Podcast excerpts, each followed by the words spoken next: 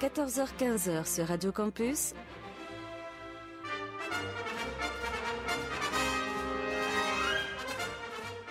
Les aventuriers des salles obscures. Le magazine cinéma produit par le quotidien du cinéma. Présenté par Christophe Dordain.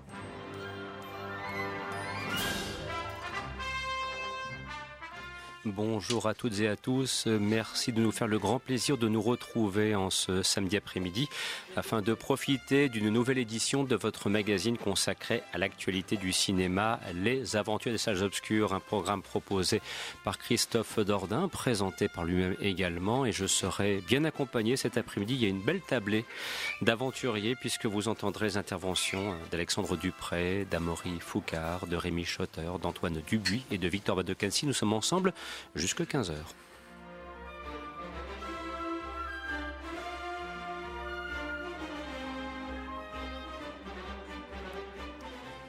Au sommaire de cette nouvelle édition, il sera question de la nouvelle réalisation d'Abdelaziz Keshish, Mektoub in Love. Nous nous intéresserons aussi à un blockbuster Pacific Rim Uprising. Il sera également question de la prière de Cédric Kahn et enfin de la finale avec Thierry Lhermitte. Et pour faire bonne mesure, nous ajouterons aussi des places de cinéma à gagner accompagnées de DVD en fonction du tirage au sort qui sera effectué.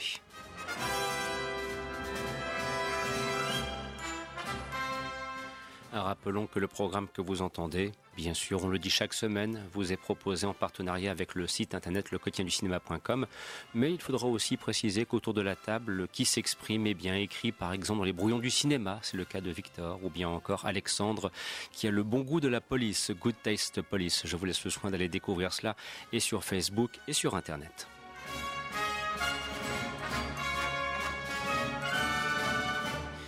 Et de commencer cette émission avec une partition musicale composée par Elmer Bernstein pour un film réalisé par Martin Scorsese en 1993. C'était Le temps de l'innocence avec Daniel Day-Lewis. Il y avait également Michel Pfeiffer ou bien encore Winona Ryder et on attend avec impatience la nouvelle réalisation du Sir Scorsese.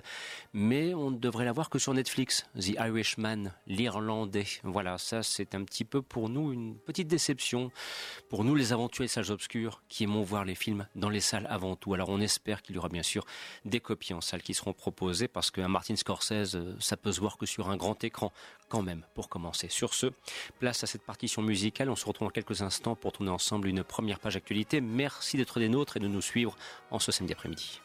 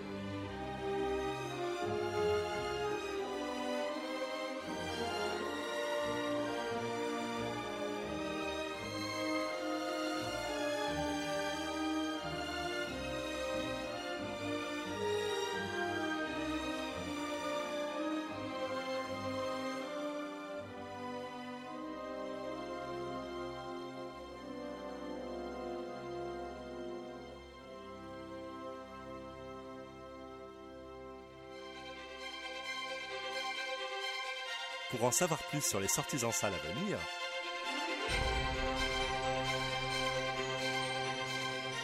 rendez-vous sur le site du quotidien du cinéma www.lequotidienducinéma.com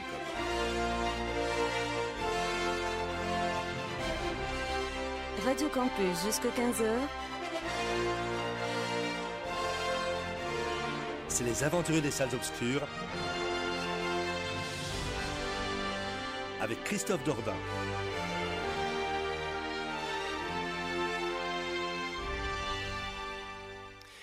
Mais je ne suis pas seul en cet après-midi, je vous le rappelle, puisque Alexandre Dupré, Rémi Schotter, Antoine Dubuis, Amaury Foucard et Viator Gdavan de Catsis sont également des nôtres. Alors, euh, vous l'aurez compris, donc euh, le sommaire de cette émission, c'est vrai, cette semaine sera un petit peu plus réduit, tant mieux d'ailleurs, moins de films à évoquer, donc plus de temps pour pouvoir en parler.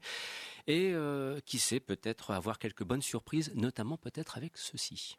Qu'est-ce que tu cherches? J'ai la dalle Je voulais me faire une omelette Avec une brosse à dents. Ça va durer combien de temps ce truc là Il peut pas dormir sur le canapé l'autre Jean-Baptiste, ton grand-père, il faut toujours savoir où il est. Il est où Dory Et comment ça va, Roland On se connaît On se connaît On se connaît Roland Ma couille. Ma couille, moi, eh tu le connais Mon chéri, on a eu un petit problème. Conduite en état d'ivresse, délit de fuite. Vous en avez encore pour longtemps? Pourquoi? On vous attend pour l'apéro? Mais maman, j'ai ma finale. C'est quoi le projet? Vous voulez gâcher ma vie là? Aujourd'hui, c'est pas un match comme les autres, c'est une finale. Donc pour certains d'entre vous, la vie peut changer. Et après avoir euh, ri euh, au hasard du handicap euh, dans le film de Franck Dubosc, Tout le monde debout avec Franck Dubosc et Alexandra Lamy, il est maintenant question, vous l'aurez compris, à travers cette bande-annonce de la maladie d'Alzheimer dont est frappé Thierry Lhermitte dans cette comédie. Alors, une fois de plus, on va pouvoir profiter des interventions diverses et variées autour de la table et, je crois savoir qu'un certain nombre d'entre vous l'ont vu. Victor, me semble-t-il, tu, tu as eu l'occasion de voir ce film. hein. Euh, oui, euh, je l'ai vu, euh, je l'ai vu cette semaine en compagnie d'Amaury. Ah, Excuse-moi, Victor, c'est c'est à nouveau une surprise. Non, mais je- je- je- excuse-moi, je, je- je ne suis pas habitué. Alors, si vous nous avez écouté la semaine dernière, déjà, je faisais un état euh, de, mon étonnement d'un Victor qui, euh, j'y suis habitué. Pour moi, Victor va voir des films euh, polonais sous-titrés en moldovalac un dimanche matin à 11h dans un centre commercial. C'était l'acte 1, et voici l'acte 2. À ma grande surprise, il récidive, et donc après être allé voir Franck Dubosc, il va maintenant voir un film avec Thierry Lhermitte. Voilà, c'est, j'ai du mal à m'y habituer. Alors, j'imagine après que lorsque nous parlerons euh, d'Abdelatif Kechiche, ça ira un petit peu mieux, euh, quoique c'est pas certain, mais je fais là un petit peu de teaser pour la deuxième partie de l'émission. Blague à part, Victor, tu as vu la finale, et franchement, Mais- ça, t'a plu? Bah oui, bah, enfin, j'étais assez surpris parce que bon, euh, pour le cinéma, c'est autant du drame russe euh, claustre- euh, anxiogène que du que d'une petite comédie légère avec Thierry Lhermitte. Et euh, alors pourtant, au vu des bandes annonces, au vu de la bande annonce et vu tout ce qu'on a pu se manger en comédie française sur euh, des sujets sensibles, on avait de quoi être effrayé, d'autant plus que la bande-annonce euh, partait sur des blagues un peu faciles, du style, euh, comme on peut l'entendre, comparer quelqu'un qui a Alzheimer avec le poisson Dory de Nemo. Donc, donc oui, enfin, on- après, il y, a eu, des retours assez, assez euh, dithyrambiques, surtout euh, que le film a eu des prix au Festival d'Alpe d'Huez. Donc on s'est dit, bon, bah, pourquoi pas, on va voir ce que vaut ce possible futur hit populaire euh, en France. Et au final, il y a il y a quelque chose euh, d'a- d'assez touchant dans ce film en fait. Si le film peut parfois tomber dans un humour un peu euh, facile et euh, vraiment exaspérant, ce, n'est pas l'important. Euh, pas ce qui importe dans ce film. Ce qui importe, c'est vraiment cette relation qui se construit entre le personnage de Thierry Lhermitte et euh, celui joué par euh, Ryan Bensetti qui pour moi était juste un sous Kev Adams mais qui révèle euh, plutôt une bonne facette euh, de son dans son talent de comédien.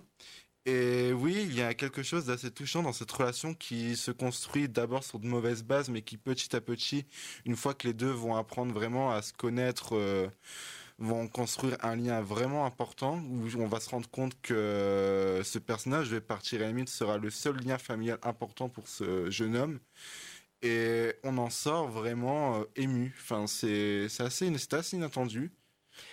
Est-ce que cette, euh, ce caractère inattendu justement est partagé autour de la table, euh, Alexandre, et puis ensuite euh, Antoine, voire Amaury, en fonction des, opportunités de s'exprimer à l'antenne? N'hésitez pas, Alexandre, bah, s'il te plaît. Comme, comme Victor pouvait le dire, en fait, c'est au milieu de, toutes les comédies qui peuvent sortir, ça a un côté surprenant parce que le réalisateur, il a une certaine façon de doser en fait entre humour et tragédie sans jamais en faire trop en fait. On pouvait très vite tomber dans une sorte de, de misérabilisme un peu dégueulasse où vraiment on s'acharnait sur le personnage de Thierry Lhermitte, euh, sur le côté malade, tout ça. Alors qu'en fait, pas du tout. Il apporte une vraie facette euh, euh, drôle, enfin, à la maladie. Donc ça, c'est déjà c'est une bonne chose puisque ça contrebalance son, son, caractère grave et pesant. Euh, c'est des choses dont on pourrait rire dans la vie de tous les jours, littéralement. Hein. C'est quelqu'un qui perd la mémoire. Je veux dire, ça, un côté grave, mais à côté, ça peut créer des situations rocambolesques. Enfin, je pense qu'on en a tous déjà vécu au moins une, euh, par exemple, avec des membres de notre famille. Donc, euh, ça, il exploite bien cette ficelle humoristique. Et en contrepartie, quand il doit passer dans des choses un peu plus graves, ben, on sent qu'il qu'il va pas à fond, ce qui fait qu'on tombe pas dans l'excès, dans le trop mielleux. Alors, il y a quelques, enfin, il y a quelques fausses notes où on est un un peu trop dedans en fait, où on se dit euh, euh, relâche un peu la pression, tu sors d'une enfin c'est plus une comédie qu'un drame, euh, mais en pas trop quoi. Il le fait un peu. C'est vraiment à de rares occasions. Mais non, de manière globale, il, gère plutôt bien son équilibre et du coup, ça donne un, cocktail qui est relativement réussi. Quoi. Antoine Alors, moi, j'ai trouvé ça monstrueusement nul.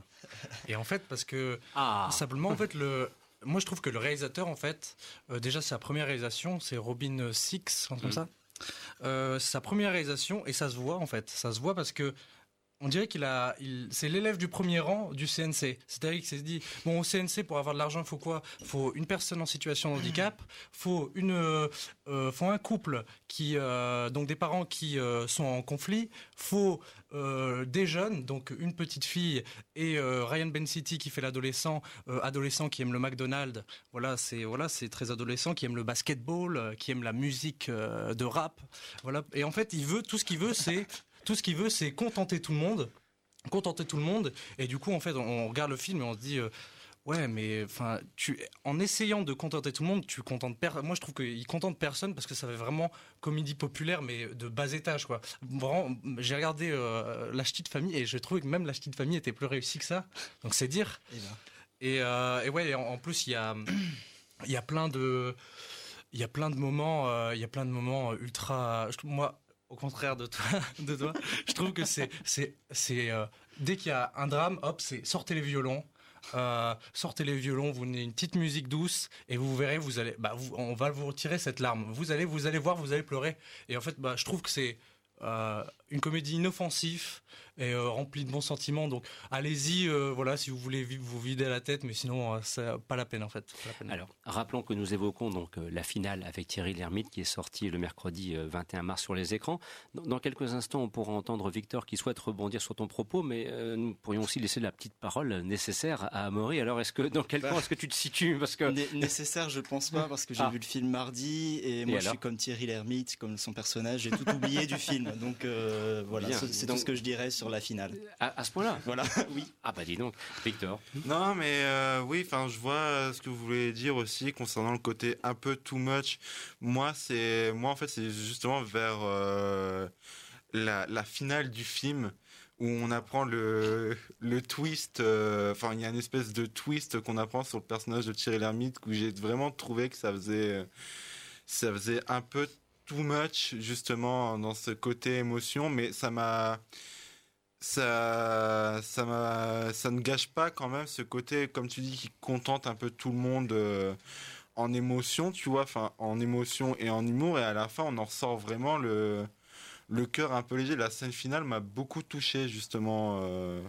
Alexandre. Justement, euh, je vais justement dire un deux mots. Il y a la, scène finale est très belle et surtout elle va rappeler des très bons souvenirs aux gens qui ont, euh, euh, soit qui étaient jeunes, soit qui étaient des jeunes adultes en en 98. enfin, ça parle juste de football, je vais pas en dire plus, mais la scène finale à ce niveau-là est quand même vachement réussie. Donc, ça fait ça fait un peu publicaire quand même. Ça fait un peu publicaire et ça fait surtout qu'on voit, surtout à la fin du film, je me suis dit, waouh, les les gens du Splendide qu'est-ce qu'ils sont devenus quoi? Qu'est-ce qu'ils sont devenus? Parce que Gérard Jugnot, euh, impossible. Christian Clavier, bon voilà, les débats de Christian Clavier. Et là, Thierry Lhermitte, c'est un rôle un peu, un peu meilleur que les autres, mais euh, quand même, je me suis dit. Il y, a Michel Blanc qui lui a un parcours peut-être plus honorable à tes Michel yeux. Blanc a un bon parcours. Bien, vous l'aurez compris, donc euh, il y avait un esprit de division quant à cette euh, finale, euh, dans cette, comment dirais-je, dans, dans, le stade des supporters qui regardaient la finale, il y avait les pour et les contre comme d'habitude. Mais enfin, ça c'est un grand classique de toute façon, à la fois dans le sport d'une certaine façon, mais aussi à la radio dans le cadre d'un magazine consacré au cinéma. Alors il est 14 h passé de 18 minutes et de vous rappeler que vous êtes sur Radio Campus Lille, fréquence 106.6 et que vous entendez une nouvelle édition de votre magazine consacré au cinéma, Les Aventures Salles Obscures, et de nous rapprocher maintenant de Rémi qui est allé voir cette semaine la nouvelle réalisation de Cédric Kahn. Ça s'appelle La Prière. Alors euh, là, euh, changement de registre euh, qu'on pourra qualifier de, radical. Nous quittons le, donc le, genre de la comédie un petit peu douce amère comme c'est le cas avec la finale pour entrer véritablement dans le drame et de suivre le parcours d'un jeune homme qui malheureusement connaît dans sa vie personnelle euh, des, difficultés majeures. Voilà, il est aux portes de la délinquance et qui va trouver dans une communauté religieuse donc une aspiration, une foi, un nouveau départ. C'est un petit peu le propos qui est développé. D'ailleurs, dans le cadre d'un film dont les comédiens sont tous d'illustres inconnus, mais c'est peut-être aussi d'ailleurs le fait qu'il n'y ait pas de tête d'affiche connue qui renforce le propos du film. As-tu apprécié la, prière et, que dire pour qui nous écoutent en, cet après-midi pour, nous, pour les inciter éventuellement à aller le voir? C'est vraiment rien à voir dans le ton avec euh, la finale. On est vraiment dans le film euh, un peu austère, un peu à la, à la Piala justement. Et euh, ce qui pourrait rebuter peut-être un peu les gens qui auraient un peu peur, c'est que c'est pas, c'est un film, ça s'appelle La Prière. On a face à un, jeune homme qui est un, ancien toxicomane et qui est dire installé de force, on va dire, dans une maison d'anciens toxicomanes pour s'en sortir justement. Et cette maison a la particularité d'être une grande famille euh, de, catholiques. Mais le fait est que ce n'est pas tellement un film catholique. D'ailleurs, j'ai lu tout à l'heure que le réalisateur est agnostique. Même si euh, scénaristiquement, on retrouve euh, le versant catholique, parce que le, film, très clairement, scénaristiquement, c'est le chemin de croix classique chrétien vers la rédemption. Mais c'est pas vraiment un film catholique dans le sens où c'est plutôt un film sur la foi, qui est d'abord la foi en soi-même, puisque pour s'en sortir la toxicomanie, il faut d'abord avoir foi en soi-même. Puis finalement, évoluer vers une foi en Dieu, en parallèle à, l'ouverture sur le monde que, ce, que Thomas fait, interprété par Anthony Bajon d'ailleurs, qui est très très bon, qui a un regard vraiment très puissant et qui, a, eu un prix, j'ai vu tout à l'heure d'ailleurs à Berlin, mérité. Oui, c'est ce qu'on, c'est ce qu'on je disais hein, dans, mon propos liminaire. L'intérêt de ce film, justement, c'est de s'appuyer sur des comédiens qui ne soient pas connus, ce qui fait que bon, il y a, parce que parfois dans ce genre de registre, si on met une figure trop connue quelque part, euh, le, propos du film est un petit peu cassé parce que bon, on reconnaît le personnage, mais là, le fait d'avoir affaire à des d'illustres inconnus, mais qui euh, peuvent gagner justement à devenir d'excellents comédiens, ça renforce ce, propos, hein, d'après. d'ailleurs, lui-même ne, reconnaît personne puisque la solitude mm. du personnage est vraiment très bien retransmise au début puisqu'il arrive dans ce groupe et euh, personne n'a l'air d'exister. C'est-à-dire qu'ils ont tous la même coupe de cheveux, les, cheveux presque parasés mais très courts, un peu comme à l'armée. Mhm. Et personne n'a l'air d'exister. Ce sont tous comme des petits pions de Dieu qui récitent des versets, tout ça. Il y a un côté très euh, un peu flippant d'ailleurs. Et euh, du coup, cette solitude est vraiment très bien, vraiment très bien retransmise. Et du coup, c'est que ça évolue. Les personnages finissent par exister au fur et à mesure que le personnage s'ouvre aux autres justement. Et donc voilà, c'est un film, c'est un film simple, c'est un chemin de croix classique chrétien, mais qui s'attarde pas sur la religion, mais sur la foi et sur euh, le pouvoir euh, indéniable que peut avoir la foi sur un esprit fragile. Donc c'est euh, classique, mais c'est fait vraiment avec justesse, avec simplicité et sincérité. C'est vraiment très très bien interprété. Donc je vous encourage à aller voir ce film. Mais justement, est-ce que et après euh, Antoine pourra intervenir, est-ce que justement ce chemin de croix et ce chemin de foi euh, qui, se, qui, est à la fois en parallèle, euh, peu importe, j'ai presque envie de dire la religion, qu'elle soit juive, catholique, musulmane, peu importe. Est-ce que justement c'est crédible? Est-ce que l'on pense effectivement qu'aujourd'hui il y a peut-être des jeunes qui s'en sortent, qui sont dans cette configuration d'avoir une vie difficile, d'être au port de la délinquance, qui sont complètement malheureusement dans la toxicomane. Est-ce que c'est vraiment crédible bah Oui, vu que c'est un ancien toxicomane, il a, il a un manque, mhm. il, a, il, a, il a un vide à, combler mhm. en, dans, en lui. Et justement, c'est tout à fait crédible que, quelqu'un comme ça, qui a un vide en lui, euh, se mette à se tourner justement vers la foi. Antoine fait, moi, je voulais juste te poser une question. C'est euh, vu que euh, Kassovitz avait fait, un, avait fait euh, été acteur dans son dans l'ancien film de Cédric Kahn, je voulais savoir et que Kassovitz portait énormément énormément d'espoir dans Cédric Kahn. Est-ce que justement, est-ce qu'il relève le défi? Est-ce que parce qu'il avait dit Kassovitz que c'était un peu Cédric Kahn, c'était un peu le la relève des des, des bons des bons réalisateurs qui font des bonnes choses avec avec le cœur comme avec le cerveau, quoi. Donc voilà, je voulais juste savoir, est-ce qu'il a relevé, est-ce qu'il relève le défi en fait? Bah oui, clairement oui.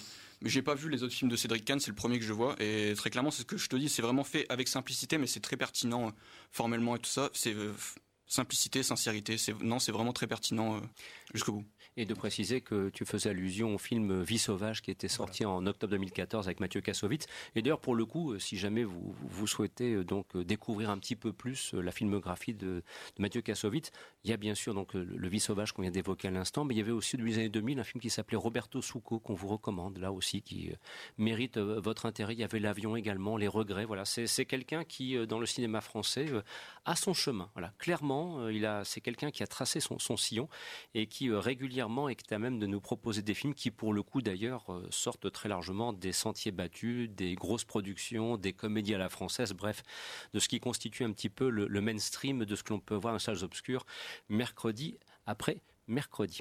Voilà donc pour la prière réalisée par Kahn et que nous vous recommandons donc si vous avez un petit peu l'esprit de curiosité, si vous êtes authentiquement un aventurier des salles obscures.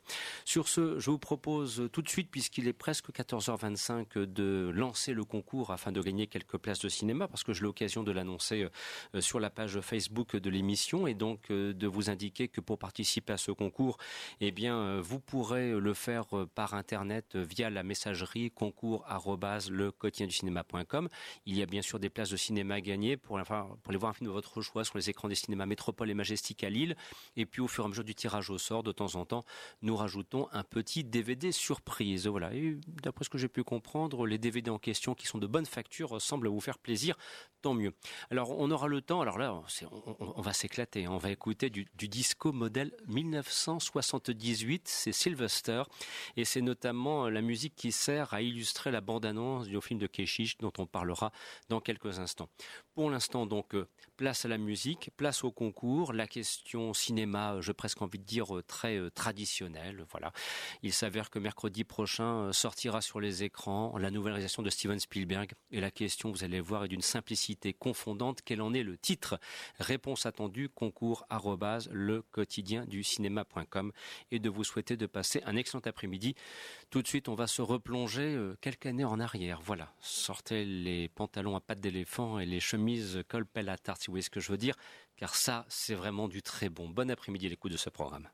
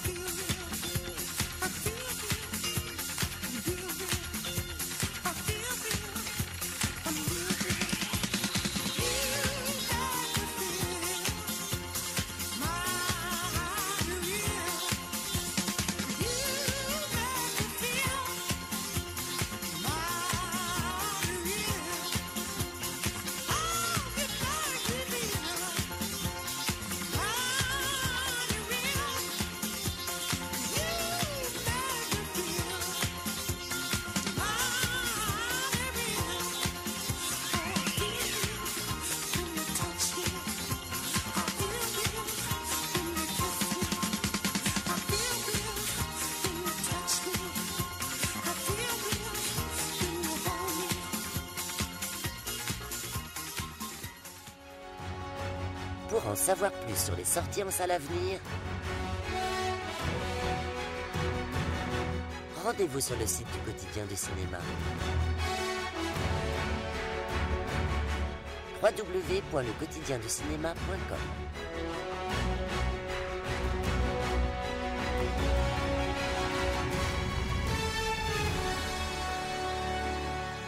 Radio Campus jusqu'à 15h.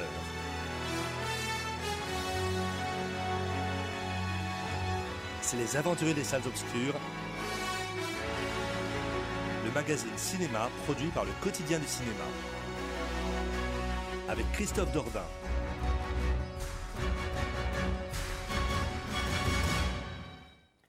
Et vous entendiez donc Sylvester, You Make My Feel. C'était en 78, hein. You Make Me Feel, voilà, 1978. Et c'est donc euh, une partition qui euh, est un, comment dirais-je, une illustration, euh, notamment du film de Keshish qui est sorti sur les écrans, Make To My Love, dont on va parler dans quelques instants et de façon, somme toute, assez étendue, parce qu'autour de la table, tout le monde a vu le film et je vous annonce à l'avance de très belles oppositions. À presque tout le monde a vu le film. Alexandre de venir soudainement qu'il avait refusé de sacrifier à la nouvelle version pornographique de la vie d'Adèle que propose le sieur Keshish avec sa nouvelle réalisation. Voilà, alors là j'ai mis un petit peu d'huile. alors là je vous garantis que là autour de la table, soudainement je suis extrêmement populaire. Alors j'en profite aussi pour vous rappeler une chose, hein, et après on aborde le Keshish.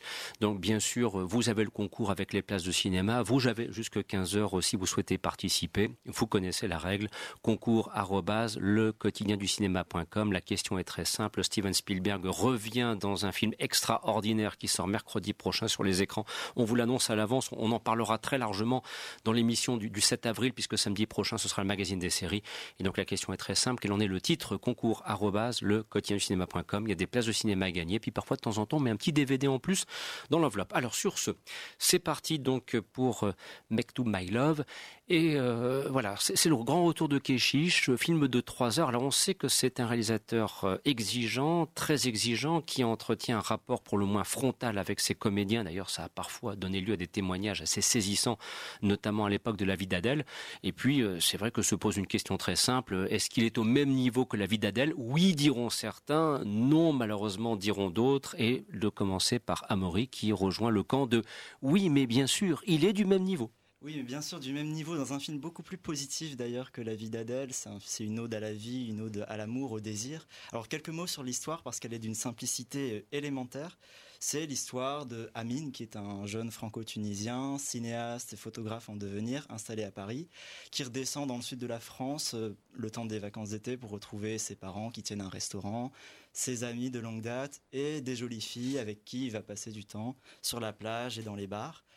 Voilà, le scénario tient à ce petit bout de papier et pourtant il se retrouve transcendé par la puissance de vie du, cinéma de Keshish euh, qu'on lui connaît depuis ses débuts.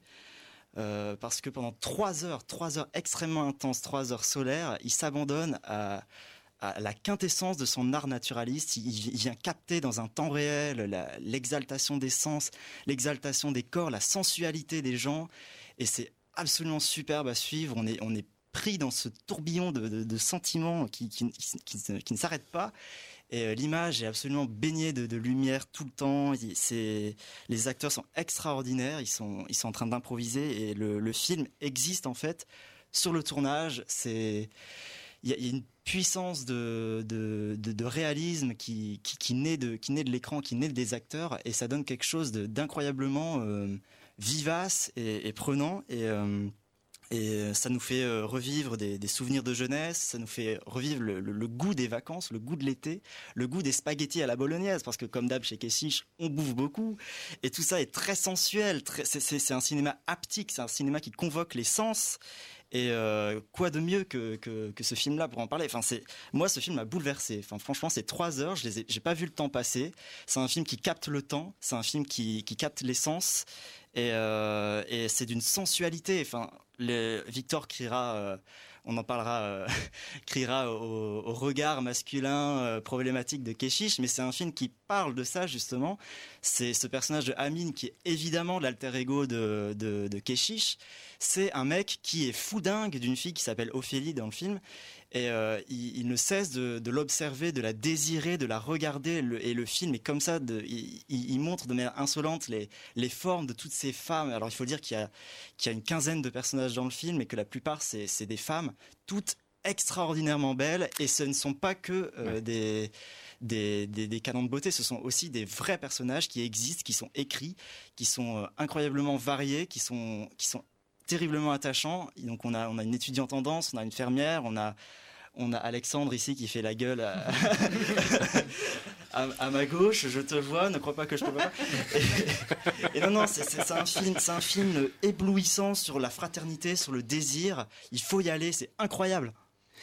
Mais quelle déclaration, chers amis Je reconnais chose à Keshish. oui, non, mais on va, pouvoir, euh, puisqu'on nous avons, qui plus est, le temps de le faire, ce serait bien dommage de ne pas le prendre ce, temps.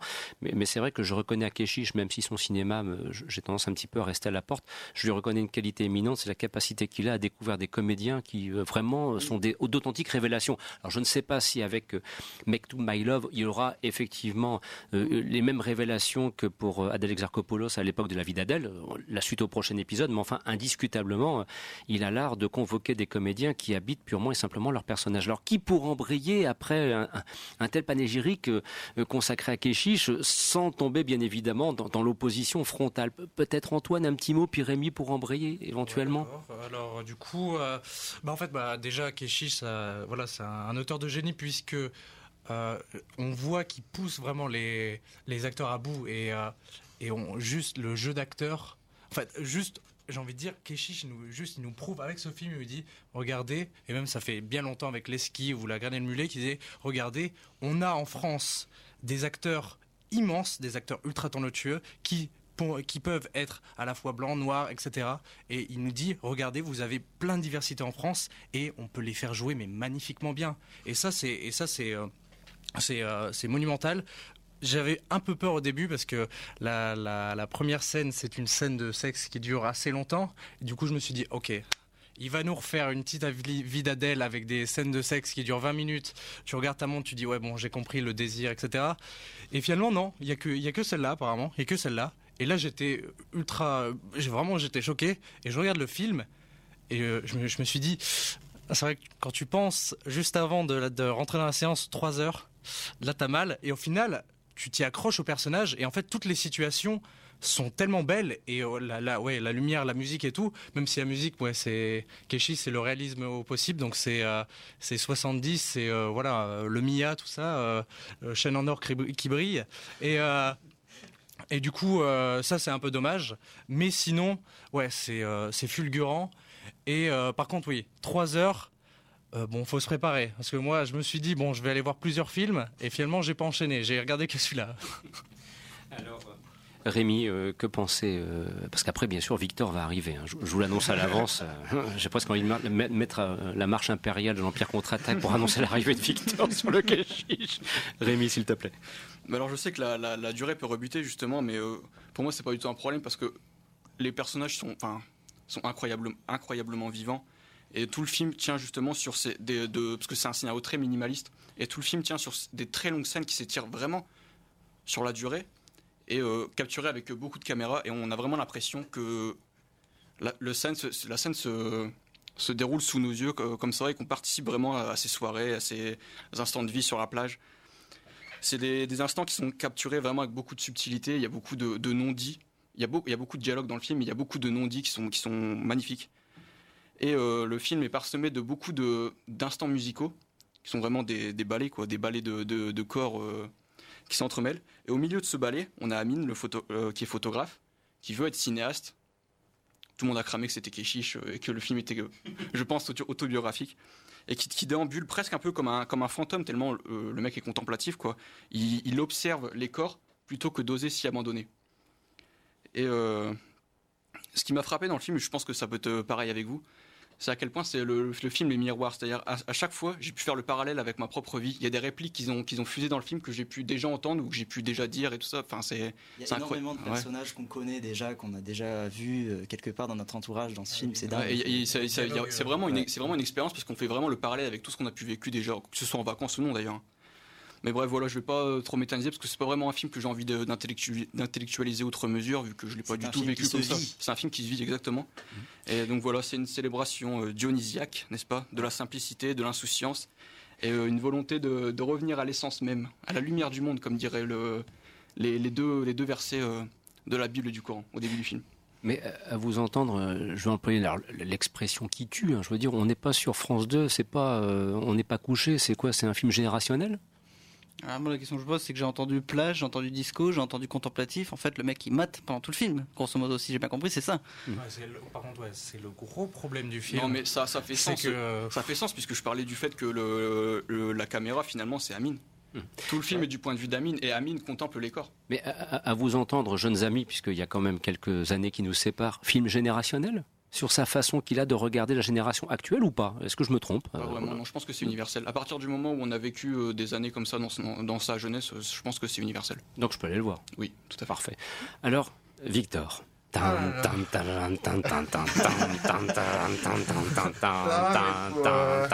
Victor, tu n'as pas aimé.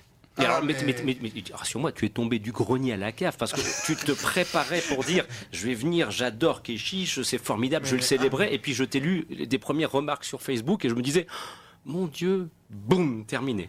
Ah Patatras. mais oui, c'est. Alors là, voilà, vous avez un peu résumé pas mal de trucs. Alors, Keshish, euh, oui, Keshish, formidable réalisateur de la vie. Keshish, oui, c'est beau la plage. Oui, c'est beau euh, visiter Seth.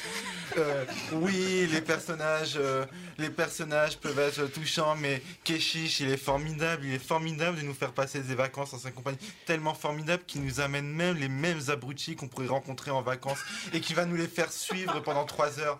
Des on va suivre des abrutis qui pensent qui sont en chien sur des, sur des personnages féminins pendant trois heures, qui pensent, euh, qui pensent qu'à mentir, qui pensent à, qui, qui, sont obsédés, il faut le dire, ce sont des personnages obsédés. Et euh, quand on vous dit, vous dites, oui, on a cramé que c'était Keshish, mais justement, euh, on, Keshish est amateur et, allez, autant justement. Euh, euh, je n'étais pas vraiment de cet avis en mis lors des scènes de sexe pour La vie d'Adèle. La vie d'Adèle, faut savoir, c'est vraiment l'un des plus grands films euh, du cinéma français euh, de ces, du, 21e siècle, faut, faut le dire. Et là, en fait, qu'est-ce que je vois à part trois heures de matage sur une plage? Ben, Je ne vois rien. On voit. Alors. Et c'est dommage parce qu'en plus, ce film, il avait tout pour me plaire. On pouvait avoir on pouvait c'est un film qui c'est un film de vacances c'est un film avec une bande de jeunes c'est un film où on parle de sentiments. Et ce qui qu'est-ce qu'il en fait? Il en fait du matage. Alors moi alors chers, euh, chers auditeurs moi je vais vous proposer trois films plutôt que d'aller voir Make to My Love. Alors déjà déjà regardez la vie d'Adèle parce que vous allez là, vous allez voir ce que c'est du bon cinéma d'Abdelatif Keshish. Regardez aussi Spring Breakers qui peut-être aussi euh, d'Harmony qui, oui, ça pourrait. Aussi, euh, pas mal gratiné en plan sur des fesses. Euh, Alors laisse-moi finir, laisse-moi, hein, laisse-moi finir. Mais là, au moins, chez, au moins, chez Harmony Corinne, il y a un message, il y a une dénonciation derrière, et il y a une distance esthétisée qui permet de supporter cela. Et si vous voulez voir un film au cinéma en ce moment qui vous fera euh, vivre de superbes vacances euh, ailleurs que chez vous, ben, je vous conseille d'aller voir le film de Luca Guadagnino, Call Me By Your Name, qui vous sera beaucoup plus beau, doux et et euh, très enrichissant. Donc voilà, tout ce que j'ai à dire. Antoine. Non, moi, tout ce que j'ai à dire, c'est que on ne peut pas dénigrer Keshish en disant que juste avant on a parlé de la finale. La finale c'était euh, c'était le réalisateur. Non mais attends, le réalisateur. Non mais le réalisateur c'était le premier rang de, du CNC. Là quand même, Abdiatif Keshish c'est euh, l'élève du fond euh, qui fait de la merde et dont personne veut donner de l'argent parce que tout le monde dit ton, ton, cinéma il est bien mais niveau sub, tu vois il est un petit peu subversif donc du coup on va pas trop y aller. Et, et moi je trouve que c'est ça qu'il faut dans le cinéma pour changer le cinéma, c'est des auteurs qui arrivent qui, désolé de l'expression, mais qui posent leurs couilles, qu'ils arrivent et qui disent Moi, je vais Bah, faire ma vision. là- et là, et tant pis pour les Là, autres. quoi. Keshish, il a posé hein, ses couilles avec son Ouais. film. euh, il filme, il filme même avec son sexe, je crois là, parce que Mais c'est un film sur le désir à la plage l'été. Qu'est-ce qu'on fait à la plage l'été? On regarde les corps, on désire des corps. Enfin, c'est. Toi, c'est- tu fais ça, un- Maurice, moi. C'est c'est un film sur ça. Il n'y a rien de plus beau que, que, que le corps d'une femme, que le corps de. de- Mais vois, alors, dans ce cas-là, pourquoi il ne le fait pas avec les hommes? Parce que c'est un film sur Amine, photographe, cinéaste en devenir, qui est hétérosexuel. Hmm. Voilà, point. C'est un- c'est Et parce que Keshish est un gros mateur, c'est tout. Non, mais non, c'est juste qu'il veut pas il veut pas contenter tout le monde. Il a son point de vue et il y va. Voilà. Il Mais veut c'est pas même pas contenter une tout le question monde. de contenter tout le monde, c'est juste que là, pendant tout ce film, il et Arrêtez de me sortir l'argument débile. Oui, on est du point de vue d'Amine. Non, il y a des tas de plans qui sont extrêmement gratuits. On n'est pas de son point de vue. Il se permet de, de filmer à tout va et c'est juste pendant trois heures. On en a marre. C'est. Je le sens énervé, hein, Alexandre. Euh, vu les réactions, franchement, je commence à regretter de ne pas avoir perdu le temps d'aller le voir. Euh, ça aurait été pas encore plus sympa, je pense. En tout cas, vous l'aurez compris. Non, mais voilà, c'est- un film qui ne laisse pas indifférent, au- au-delà des, des divisions inévitables qui s'expriment autour de la table. Mais enfin, de toute façon, ça fait partie du jeu. Et puis, j'ai cru comprendre au hasard de, allez, je, je vous le dis comme ça entre nous, de quelques mails reçus de gens qui nous écoutent avec passion, qu'ils aiment bien nos empoignades et nos engueulades quand on se rentre dedans comme ça. Et ils apprécient vraiment, quoi. Puis après, comme toujours, faites-vous votre propre opinion. Allez voir le film en salle et puis vous verrez euh, qui a raison. euh, J'ai presque envie de dire euh, du côté gauche ou du côté droit. Si l'on prend la répartition de la table aujourd'hui et, les oppositions qui se sont exprimées au sujet de Mektoub My Love. Alors maintenant, nous allons poursuivre dans la série les grands films de l'histoire du cinéma. et je vous laisse écouter ceci, c'est un régal.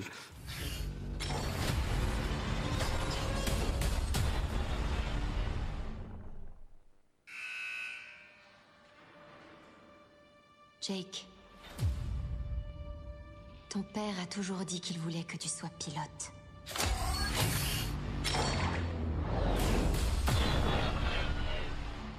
Il a dit plein de trucs. Mais je suis pas un héros comme lui. Les kaiju, ils vont se repointer. Et je serai pas coincée à attendre que quelqu'un vienne me sauver. Et je ne serai pas coincé à attendre que quelqu'un vienne me sauver, et je ne serai pas coincé à attendre que quelqu'un vienne me sauver de la salle de cinéma dont il faut fuir le plus rapidement possible parce que je vous le dis tout de suite à propos du nouvel opus de Pacific Rim, ça va être l'antithèse de ce qui fut dit à l'époque où c'était Guillermo del Toro qui était derrière la caméra et quand le premier volet sur les, sortait sur les écrans, bah oui, il y avait un consensus pour dire que c'était une magnifique réussite. Alors moi été frappé, c'est que d'entrée, à peine le film allait-il pointer le bout de son nez dans les salles obscures, qu'on sentait vraiment à ce moment-là que voilà, les mitrailleuses étaient de sortie, et non pas pour faire genre, mais parce que c'est justifié. euh, bon, Alexandre, c'est pas bon, tout simplement. C'est- C'est pire que ça. Enfin, les- quand j'étais dans la salle, déjà devant le film, on reste les yeux écarquillés tellement c'est mauvais, mais c'est surtout de se demander qu'est-ce qui est passé par la tête d'Universal. Ils, ils avaient un matériau de base qui était exceptionnel. Enfin, j'ai envie de dire, Pacific Rim, c'était simple. Scénaristiquement, c'était très simple. Mais l'univers fonctionnait, c'était cohérent. Enfin, Guillermo del Toro, il savait de quoi il parlait. Il était en, il était en pleine maîtrise de, de- de ses capacités. Enfin, c'était, c'était phénoménal. Visuellement, c'était ouf. Et je pense que c'est encore aujourd'hui, peut-être en deux, enfin, le, le film il a 5 ans, ça reste encore aujourd'hui un des plus beaux films qu'on ait pu voir en termes de, de visu, de SFX, tout ça. Donc c'était magnifique. Et là, ils engagent Steven DeKnight, donc c'est un réalisateur euh, de série Netflix. Il a bossé sur Daredevil. Mhm. Donc déjà, il y a un petit truc qui cloche. hein. C'est un mec qui a jamais fait de film de cinéma. Et il te pond une merde, mais c'est affolant de médiocrité. Enfin, il n'y a pas, y a pas d'histoire, il n'y a pas de dialogue, parce qu'il n'y a pas de personnage. Les scènes d'action sont laides. Euh, c'est un film qui a réussi quand même le- l'exploit d'être plus beau que son prédécesseur qui a 5 ans maintenant, euh, qui, est- qui, est- qui a réussi à être plus moche que son prédécesseur qui a 5 ans. Euh, Il n'y a aucune direction artistique, il n'y a, y a pas de vision, il n'y a rien. C'est un, un massacre en règle de la licence Pacific Rim. Enfin, il y avait un seul film, c'était juste une suite, il suffisait de prendre la même chose et de, de l'améliorer ou de, de, varier quelques éléments. Enfin, c'est un truc que Michael Bay faisait très bien avec Transformers. On a fait 5, c'était la même chose, mais il y avait un petit truc à chaque fois qui faisait qu'on y retournait. Et là, ils ont fait l'exact opposé de Pacific Rim. C'est une parodie, ce film. C'est une parodie. C'est un film d'Asylum. Alors, ce qui est étonnant, c'est que, bon, on apprend que Guillermo del Toro, en fait, est, en arrière-plan. C'est-à-dire qu'il est, il est à la production. Bon, il est, alors, le producteur, dans ce cas-là, euh, sur ce genre de projet, c'est lui qui a le dernier mot plus que le réalisateur, parce qu'il faut avoir, il faut être un réalisateur extrêmement chevronné pour pouvoir imposer son point de vue. Et on peut penser que Stephen The Knight va rentrer dans la catégorie des yes man qui, oui, des, des, des, hommes qui obéissent euh, aux, injonctions, aux directives de, de la production. Donc, euh, moi, j'ai quand même envie de dire, mais la, responsabilité de Del Toro est engagée dans ce naufrage, non, euh, Antoine?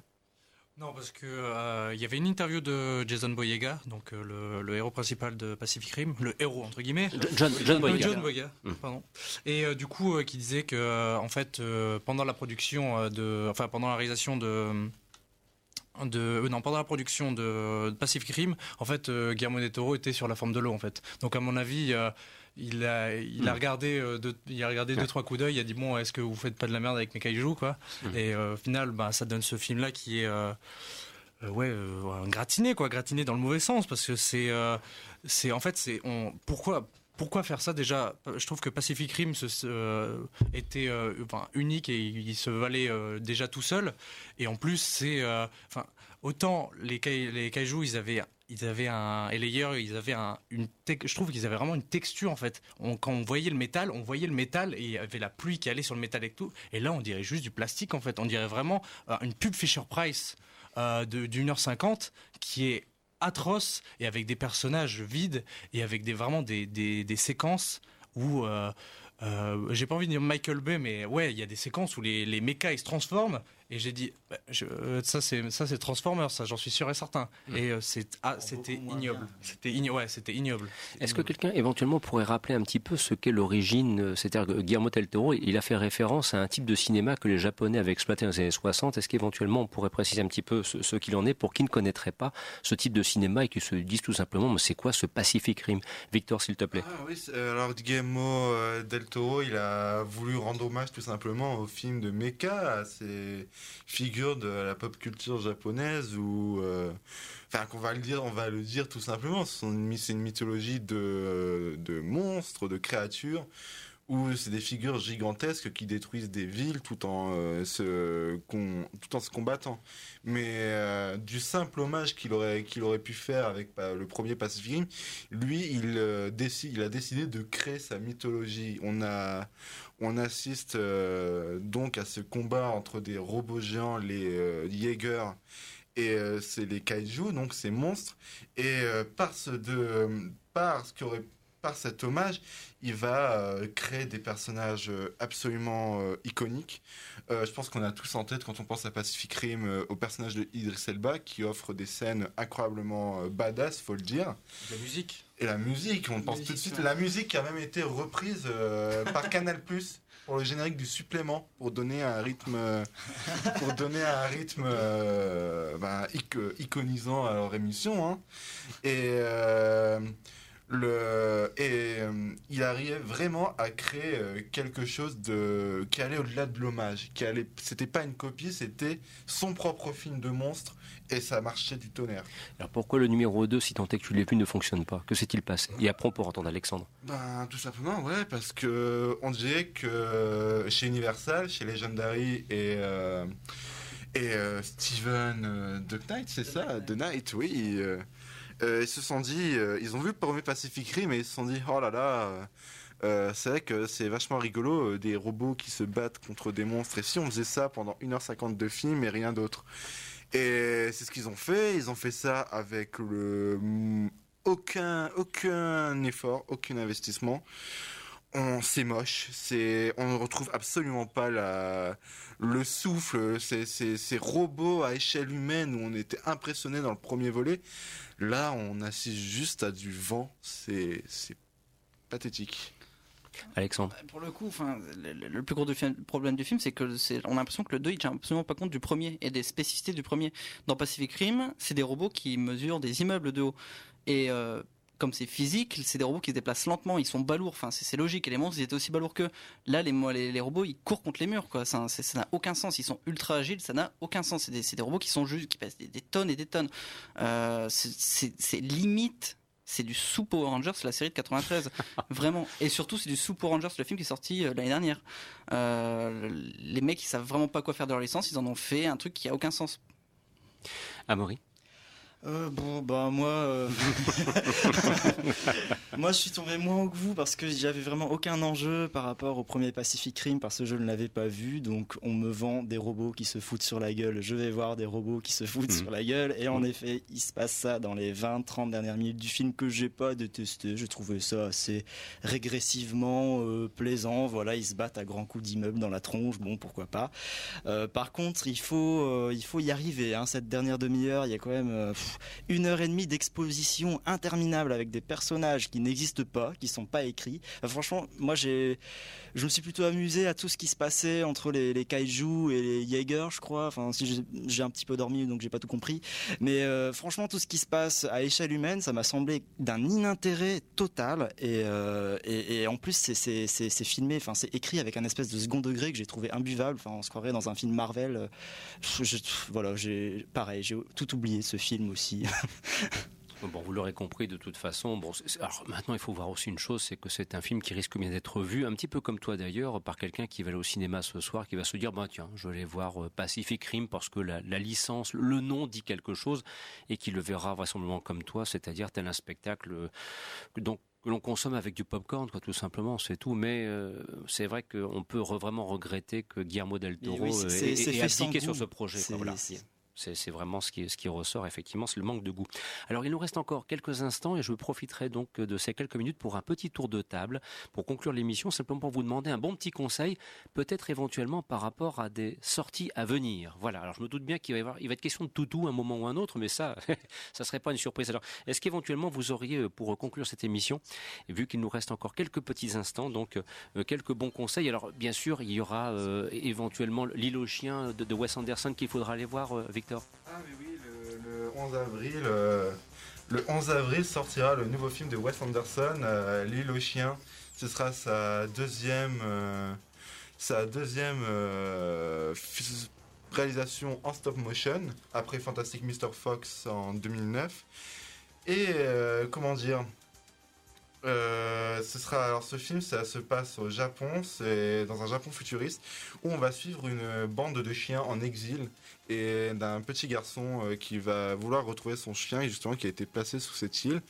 Et euh, comme d'hab on a tout ce qu'on attend du cinéma de Wes Anderson. Donc une histoire qui semble assez décalée euh, un casting vocal euh, assez exceptionnel. Alors d'autant plus que pour la version originale et la version française, on a on a, on aura euh, deux fois Greta Gerwig, euh, l'excellente Greta Gerwig qui sera, qui sera là, donc c'est formidable. Et on aura toujours ces magnifiques plans en symétrie, très colorés qu'on que j'ai hâte de retrouver personnellement. Donc nous aurons l'occasion, bien sûr, vous en doutez, d'en reparler, notamment dans le cadre de l'émission du, du, 14 avril. Un, un, dernier conseil éventuellement à Maurice, s'il te plaît? Oui, parce que la semaine prochaine, il n'y a pas que le Spielberg qui bien sort, sûr. il y a aussi euh, un joli film de Chloé Zhao qui s'appelle The Rider. Euh, qui est l'histoire d'un jeune cow-boy américain euh, qui, qui, suite à un accident, doit renoncer à sa passion pour le rodéo. Et euh, c'est un film formidable sur l'Amérique profonde, loin des clichés. Et, euh, ça m'a vraiment beaucoup ému et je vous conseille d'aller le voir. Fort bien. Eh bien, nous tâcherons aussi de pouvoir en, parler dans le cadre de l'émission du, du, 7 avril, car je vous rappelle que samedi prochain, ce sera l'édition mensuelle du magazine des séries. Vous retrouverez toute l'équipe des amateurs du petit écran pour vous parler de toutes les séries actuelles, mais aussi anciennes, parce que notamment il sera question euh, de l'édition en Blu-ray de la série Magnum, voilà, qui revient en Blu-ray. Les huit saisons vont être entièrement revues. Eh oui, oui, mais nous on aime bien Zeus, Apollon, Magnum, Higgins, et, et, et, avec Tom Selleck. Je suis désolé, ça fait partie de la pop culture. C'est peut-être pas forcément la vôtre question de génération, quoique, qui sait, peut-être vous pourriez vous laisser aller vous aussi à apprécier cela. Sur ce, c'est ainsi que se termine cette édition. Vous étiez avec les Aventures des Salles Obscures, une émission proposée, présentée par Christophe Dordain. Un grand merci à Victor Van de Catsi, à Rémi Schotter, Alexandre Dupré, mais également à Antoine Dubuis ainsi qu'à Maurice Foucard. Dans quelques instants, suite des programmes sur Radio Campus Lille. Et nous vous retrouverons donc dès la semaine prochaine pour de nouvelles aventures télévisuel. Retour du cinéma à partir du 7 avril. Merci de votre fidélité et de votre attention. Au revoir.